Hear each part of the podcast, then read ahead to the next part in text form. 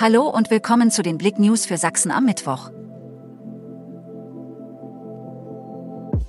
Medizinischer Notfall in Aue, Rettungshubschrauber aus Dresden angefordert. Am Dienstagmittag wurde in der Auer Schreberstraße ein Notarztalarm ausgelöst.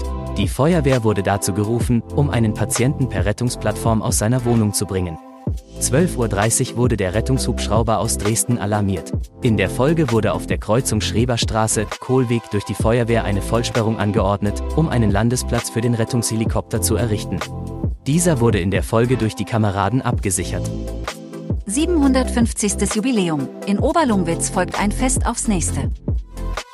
Die Strumpfstadt feiert ihr 750. Jubiläum dieses Jahr mit einer Vielzahl von kleinen und großen Festen. Der Auftakt ist bereits gelungen. Das Jubiläumsbier 1273er wurde mit einer besonderen Bierstaffel aus der Glückaufbrauerei Gersdorf geholt und reiht sich ein in die Jubiläumsprodukte unter dem Slogan Numscherliebe. Zwickau lockt mit großem Eventwochenende in die City. Der Startschuss ins Wochenende ist auch gleichzeitig der Startschuss für das Viele Wege Festival.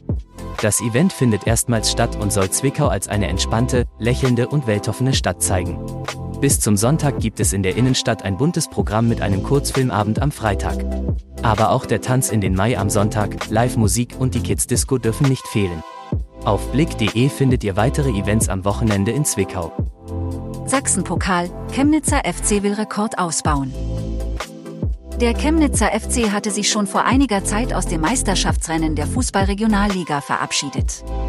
Dennoch kann das Team von Trainer Christian Tiffert in dieser Saison noch einen Titel holen. Denn die Elf steht im Halbfinale des Sachsenpokals.